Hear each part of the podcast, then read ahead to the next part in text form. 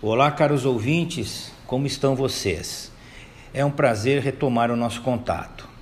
Negociação e vendas, esse é o tema do sétimo episódio do nosso programa Pequenos Gigantes em Vendas.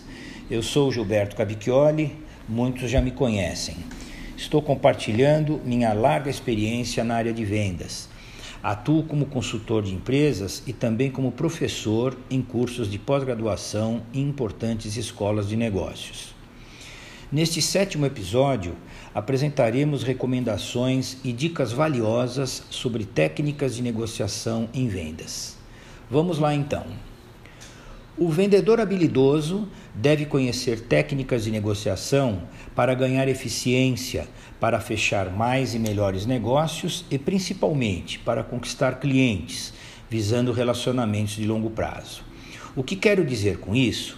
Quero dizer que devemos realizar uma venda e outras tantas mais com o cliente, visando manter a credibilidade entre as partes. A credibilidade do vendedor constrói relacionamentos duradouros, que é o que defendemos aqui. Dessa credibilidade nasce a relação de confiança, que é o pilar fundamental em vendas visando relacionamentos de longo prazo.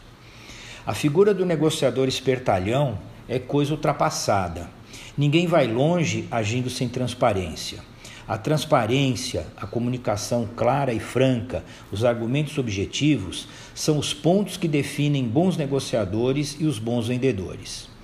Percebam que, obrigatoriamente, bons vendedores sabem como prospectar clientes, sabem como abordá-los, como apresentar o seu produto ou serviço, sabem responder a possíveis objeções e fechar a venda por meio de atitudes que iremos recomendar a vocês. Quase que obrigatoriamente, bons vendedores ao longo de todo o processo de venda precisam dominar técnicas de negociação para negociar bem, para obter negociações ganha-ganha, como se diz, chamada também de negociação integrativa, pois exigem habilidades como comunicabilidade, empatia, flexibilidade e o principal, que é foco nas relações de longo prazo. Imagine-se imagine -se numa venda diante de um cliente. Conduza seu comportamento mirando a relação de longo prazo. Insisto que decidir manter clientes por longo tempo de relacionamento é um dos segredos do sucesso em vendas. O vendedor eficiente demonstra interesse verdadeiro em compreender bem o que a outra parte está esperando ou pretendendo obter.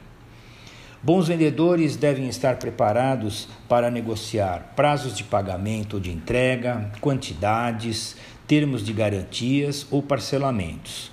Nessa hora, muito diálogo, muita empatia, bom humor e a demonstração legítima de que o resultado deve ser bom para as duas partes.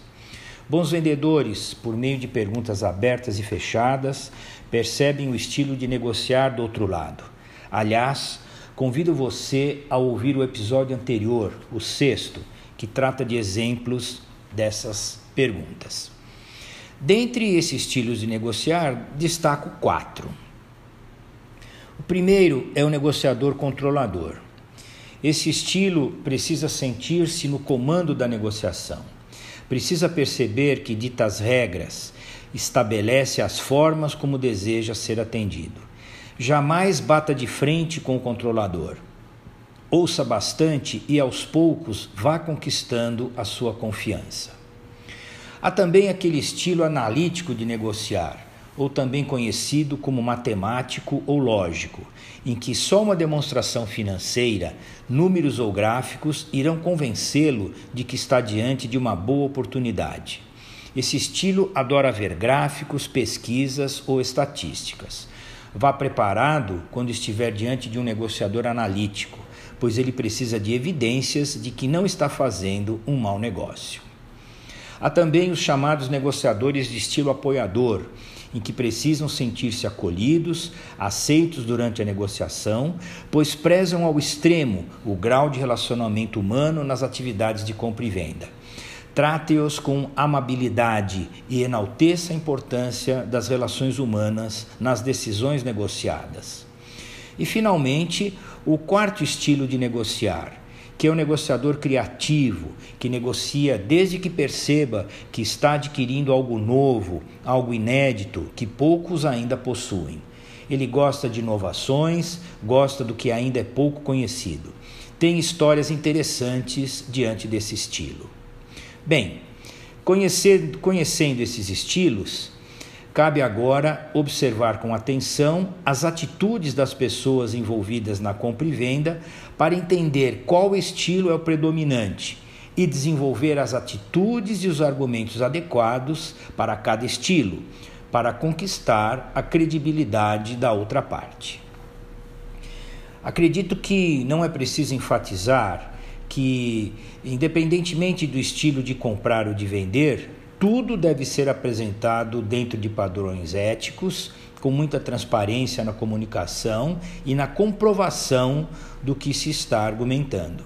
Objetividade e franqueza são sempre muito bem-vindos em operações de compra e venda.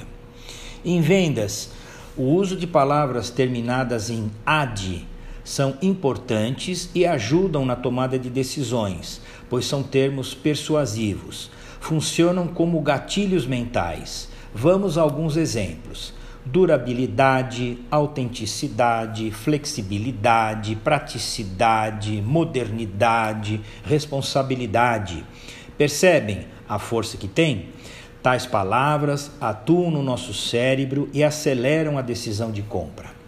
Faça sua lista, pois durante as negociações ajudam no processo decisório. Vale lembrar que negociadores de sucesso não são pessoas insistentes. Ninguém gosta de ser forçado a adquirir alguma coisa nos dias atuais. As pessoas têm sua livre escolha.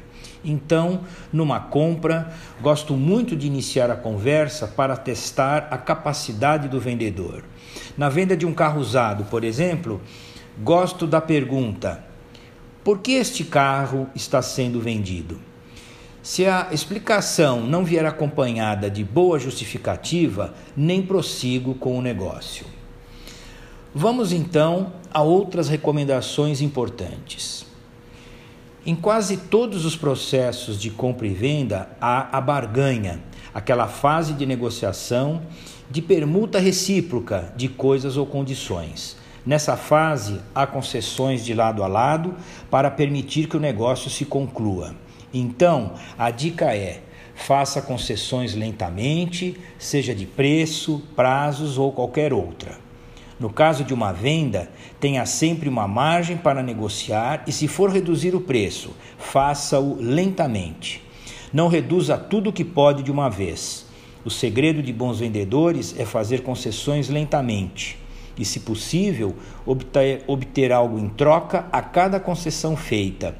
Um exemplo Vamos lá. O preço é 100, mais fácil a 95. Se ao invés de comprar uma peça, então o senhor leva duas, use sempre o condicional se então. Percebam que a cada concessão deverá haver uma compensação. O desempenho de bons negociadores tanto de quem vende quanto de quem compra, é medido pelo resultado do que é negociado, ou seja, no que alcançam de margem de rentabilidade ou satisfação. Outra dica: jamais subestime uma proposta, mesmo que esta seja bem abaixo do seu pedido. Apenas recuse com cordialidade, sugerindo com uma contraproposta na forma de uma pergunta, como exemplo: diga melhore um pouco mais a sua proposta, vamos chegar a um acordo. Leveza, bom humor e confiança nessas horas são atitudes desejadas de bons negociadores. Evite palavras como nunca, não ou jamais na hora de fazer concessões. Peçam tempo para pensar se ainda pairam dúvidas sobre a decisão a tomar. Mais uma dica. Negociadores eficazes são atentos à linguagem corporal. Atente para os movimentos do corpo da pessoa com quem você negocia, pois transmitem aceitação, negação ou indiferença ao que está sendo dito ou negociado. Manter os braços cruzados, por exemplo, são indicadores de certa tensão ou preocupação. Observe que à medida que a negociação avança, e as posturas tornam-se mais relaxadas, é, de, é sinal de que a confiança entrou em campo, como se diz. Tons de voz alterados ou, ou, volume e velocidade da fala são também indicadores de alguma preocupação ou ansiedade. Procure sempre observar e mediar a negociação, o que trará confiança e clareza de raciocínio para você negociar com tranquilidade. Quem mantém a serenidade nas negociações, negocia melhor. Pratique. Negociar bem é como falar bem em público. É preciso treinar treinar e treinar. Bem, caro ouvinte, chegamos ao final do nosso sétimo episódio do programa Pequenos Gigantes em Vendas. Espero que essas dicas contribuem para melhorar o desempenho das suas negociações, tanto na compra quanto na venda. Obrigado por dividir sua atenção aqui comigo e até o nosso próximo episódio. Um abraço.